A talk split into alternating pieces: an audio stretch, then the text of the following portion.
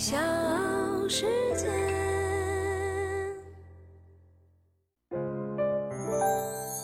大咖故事，故事舅舅，越说越有。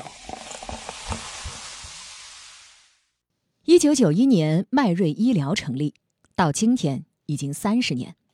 这家主营呼吸机、监护仪等设备的医疗企业，现在已经是超过五千亿市值的中国医疗器械行业龙头，也是国内首家在纽交所上市的医疗设备公司。七十岁的创始人李希廷，更是以一千六百一十三亿元的身价，高居福布斯全球富豪榜第六十三位。我是唐莹，欢迎各位收听和订阅《大咖故事》。靠知识创富的企业家李希廷，是我们今天的主角儿。那今天我来给你说说他的故事，来给你说说他和中国高端医疗设备发展的故事。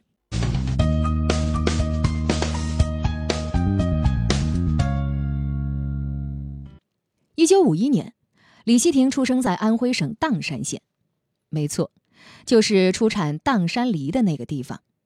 家境贫寒的李希廷学习很刻苦，成绩也非常的优异。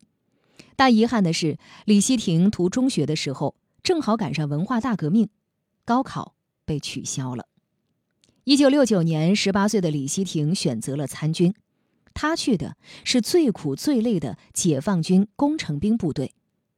刚入伍，他就被分配到湖北参加神农架山区的道路修建工作。在艰苦环境中锤炼了四年之后，李希廷在一九七三年退伍回家。也是这一年，二十二岁的李希廷遇到了人生最大的机遇。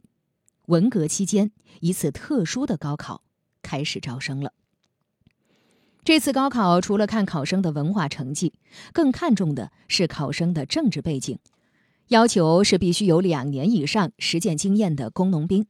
而这些要求。对李希廷来说都不是问题，他根正苗红，又当过兵，很快就顺利的通过了报名。经过紧张的复习，李希廷以数理化全县第二的成绩考入了中国科学技术大学物理系低温物理专业。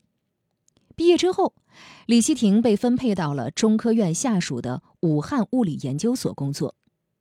八十年代初。他获得了一个公派去法国科研中心做物理访问学者的机会，在法国学习的三年，让山里走出来的李希廷开拓了眼界，不仅学到了最新的科学技术，也看到了高科技医疗设备给病人带来的福利。当时李希廷也没有想到，这一次出国访问也让自己的人生发生了重大的改变。一九八六年，因为有专业背景，又在海外留学过，李希廷被中科院调到了深圳，进入到当时中国最早的高科技医疗器械公司深圳安科。深圳安科主要是负责进口医疗器械，因为同时期的国内医疗器械企业只能生产简单的消毒柜、镊子、针管之类的产品，稍微复杂一点的器械就要靠进口。那个年代，中国医疗设备极度匮乏，别说是监护仪、B 超机这些基本的医疗辅助设备，能有一台 X 光机，就算是一个医院的贵重资产了。懂专业也了解国际科研动态的李希廷，就成了公司的业务骨干。因为工作出色，很快他做到了办公室主任一职。可是他越干越痛心。因为中国医疗器械的落后，国外一台技术并不复杂的设备，成本最多几万块钱，可是外商能十几万甚至是几十万的卖给中国，而这些设备又是各大医院急需的，只能咬着牙花大价钱去买。有些医院好不容易买了一台进口诊疗设备，可是病人需要等上半年的时间，因为前面排队等待检查的病人太多了。面对国内的医疗器械现状，李希廷很不甘心，想着有机会要下海为此做点事儿。可是稳定的工作、体面的身份，创业之后可能就不复存在。李希廷还是有点犹豫。但是在一次回乡探亲之后，李希廷彻底抛掉了顾虑。回乡探亲，他去了砀山县医院看望老同学。参观手术室时，他发现手术台边只有一台最最普通的血压机，四周空荡荡的，基本的医疗和急救设备根本没有。问了同学，人家只回了三个字：买不起。堂堂县级医院都是如此，下面的乡镇医疗机构的条件可想而知。想到这里，李希廷下定了创业的决心。一九九一年，四十岁的李希廷找到了好朋友徐航、程明和，这两人都是生物医学领域的专家，被称为“迈瑞三剑客”的三人同时辞职，创立了迈瑞医疗。那个年代，李希廷面对的是根植医疗设备领域多年的海外巨头，无论是技术还是研发，迈瑞医疗与其都不是一个体量。没有人知道，这事儿到底。干不干得成？大咖故事，故事舅舅，越说越有。万事开头难，第一步该怎么干呢？因为没有资金，也没有技术，李希廷等人决定先从代理着手。一次参加行业的展览会时，迈瑞医疗好说歹说，从主办方那里租了半个展台。公司没钱请营销人员，三个创业者自己充当销售和技术工程师。他们卖力地向过往的客户分发资料，耐心地讲解设备，眼里充满了焦虑。可能是他们曾经的身份和专业的介绍打动了客户，最终有客户在展位前下了订单。签字的时候，三个人激动的手都在发抖，字都签歪了，只好撕掉再重来。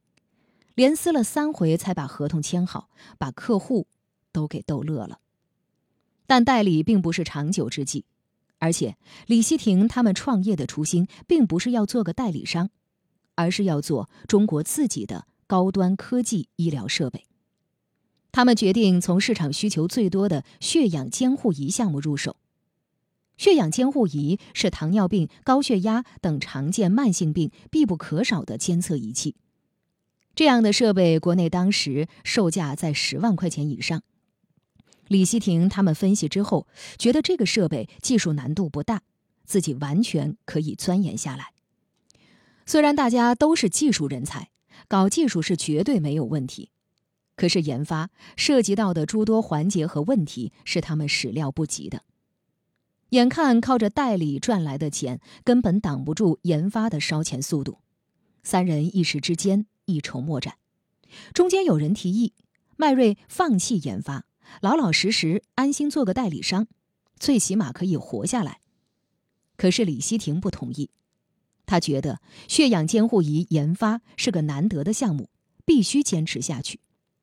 一时间，公司前途发展进入僵局。好在他们身处改革开放最前沿的深圳，又是国内市场经济最活跃的城市。此时的深圳提出了科技兴市的战略，他们抱着试试看的想法，和深圳的科技部门联系，讲述了自己的创业想法和困境。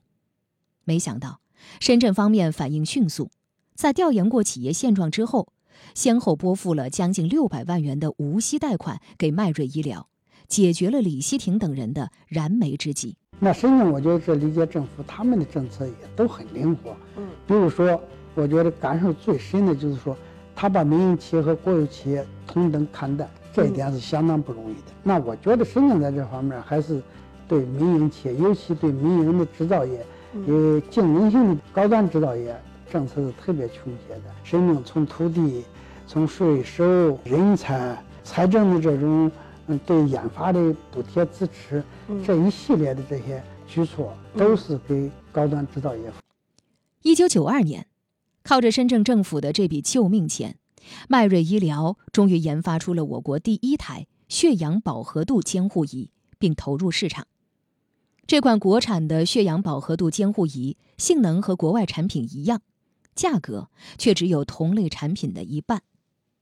靠着这款性价比超高的产品，国内许多医院和相关机构纷至沓来，不仅给迈瑞医疗带来了巨大的经济价值，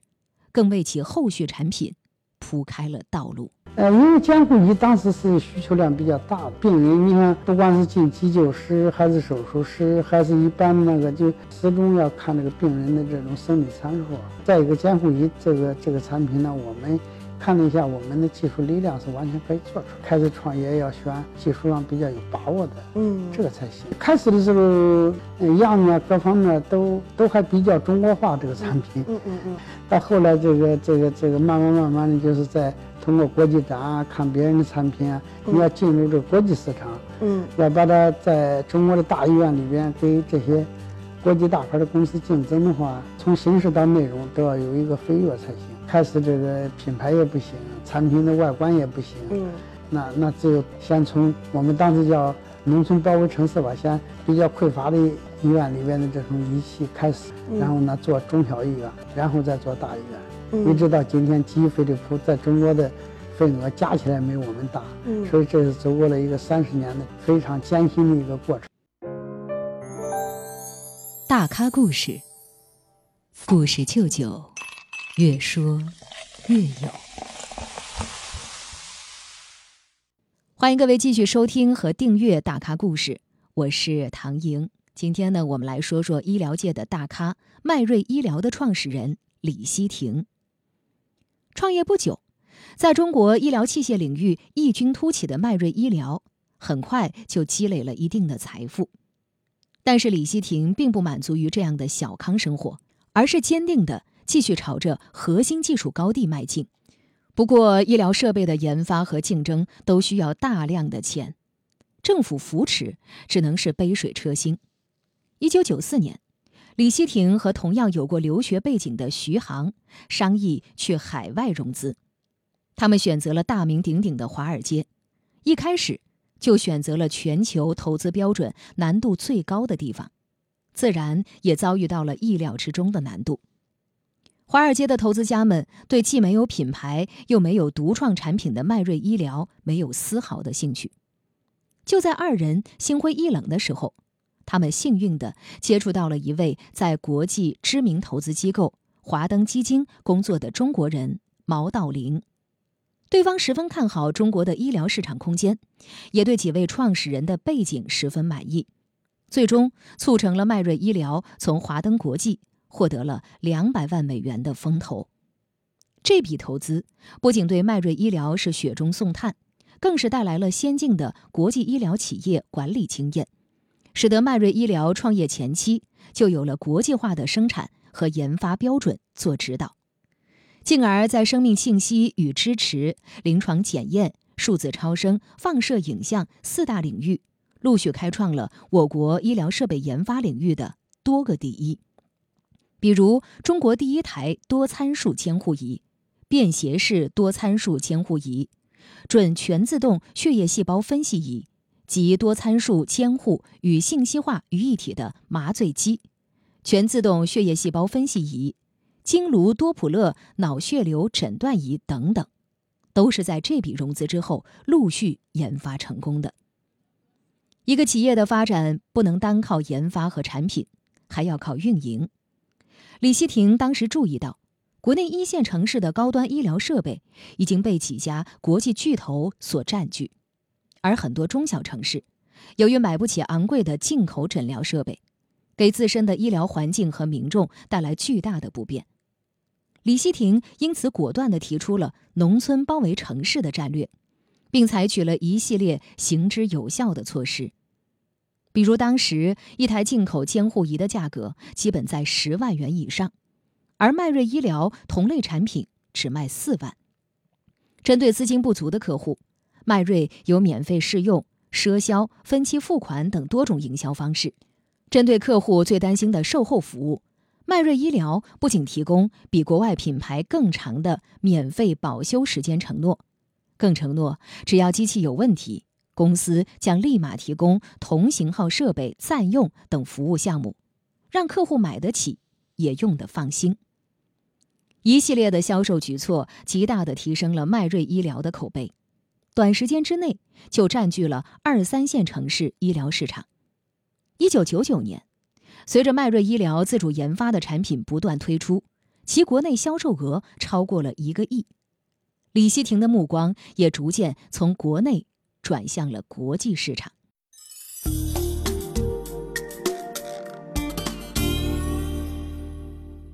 因为在欧洲待过，李希廷很清楚，在推行高福利政策的欧洲，同样存在着高昂的医疗财政负担。特别是欧洲医疗设备市场长期被 GPS，也就是美国通用电气 GE、荷兰飞利浦、德国西门子三家巨头所垄断。各国也很希望有更为价廉物美的医疗设备，可以代替三巨头 GPS 的设备。两千年之后，伴随着中国入市的步伐，迈瑞医疗通过参加国际行业展览的机会，将旗下多款产品销售到欧洲多国的知名医疗机构。另外，迈瑞医疗还逐步将欧美企业不重视的拉美市场也揽入囊中，完成了国际化的布局。不过，在挺进美国市场的过程中，迈瑞医疗不太顺利，原因是品牌影响力太弱。迈瑞医疗产品的价格虽然便宜不少，可是美国人还是更愿意相信历史更加悠久的老牌企业。美国市场越是难啃，李希廷的心里就越是不服，因为在全球高端医疗设备行业啃不下美国的市场。那就等于企业依然没能真正的进入国际市场，也算不上高端品牌企业。此时的李希廷提出了一个大胆的设想：到美国去上市，这是企业最快也最容易获得美国市场信任的途径。他为此用了一句形象的表述：“起码人家买了你的设备，要是出了问题，至少知道到哪儿去维权。”二零零六年九月，迈瑞国际登陆美国纽交所，募集资金大约两点七亿美元，成为中国医疗器械行业首家在海外上市的公司。上市对发展迅速的迈瑞医疗可谓是锦上添花，仅仅一年的时间，企业总营收大增百分之四十八，净利润增加百分之六十四。二零零八年，迈瑞医疗以两点二亿美元。收购了美国老牌监护仪制造企业，顺利的打入到美国监护仪市场。二零一三年，迈瑞医疗收购了世界超声诊断领域排名第五的公司，而不久之后又收购了世界体外诊断领域的著名企业普利生。而并购带来的好处也显而易见，不仅提升了高端产品的研发能力，也极大拓展了迈瑞医疗产品线和渠道。上市之后，靠着自研加并购的道路，迈瑞医疗实现了产品和市场的齐头并进。其中，美国市场的收入占比由百分之七点九二提高到百分之十五点二五，几乎是翻了一倍。拥有海外经销商超过两千两百家，产品遍布亚洲、欧洲、北美地区以及拉美等主要渠道。还曾经连续四年入选波士顿咨询公司全球挑战者榜单，这在全世界医疗器械领域是独此一家。海外市场表现卓著，可是迈瑞医疗在美国股市上的表现却让李希廷有些郁闷。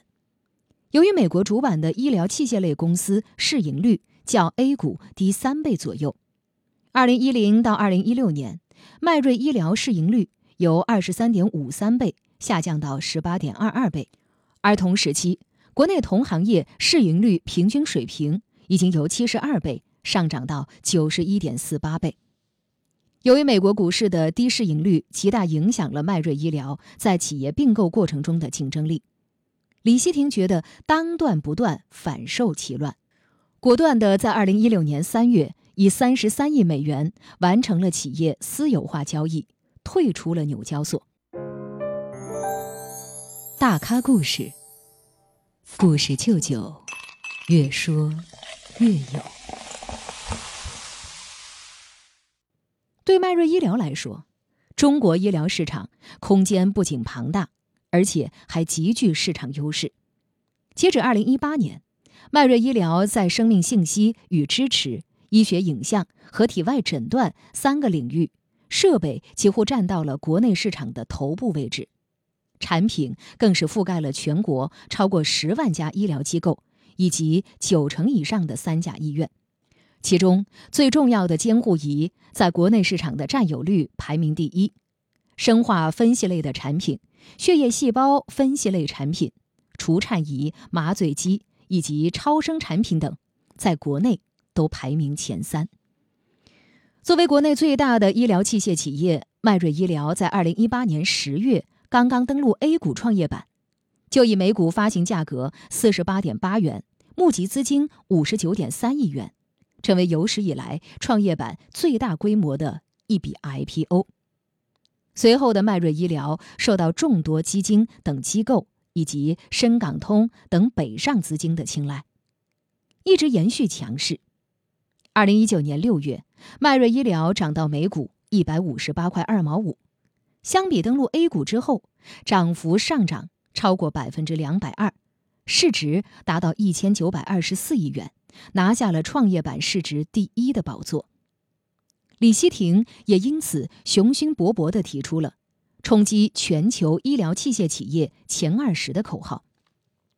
回归 A 股市场后三年。迈瑞医疗整体研发投入占营收的比例始终维持在百分之十左右，而这个比例在国内的医疗器械行业是遥遥领先的。去年，受疫情的短期催化因素，迈瑞医疗靠着几款主营产品再一次业绩飙升，营收两百一十点二六亿元，较上一年一百六十五亿增长了百分之二十七。我们的价格绝对不涨价，那回给我涨一倍的价都可以，但是我们不能涨，除非是到个别国家去的，因为它的国家比较大，然后呢，一线的售后服务人员装机费用比较高，培训费用比较高，适当涨价。一般我们原则上是不涨价的，这是第一。第二呢，因为我们产品线比较多，有些产品在这个疫情期间是不好卖的，比如胎式超声，这个体外诊断的大部分设备，现在医院都。不是马上急住要用，所以这个因为特别 IVD 它对整个公司的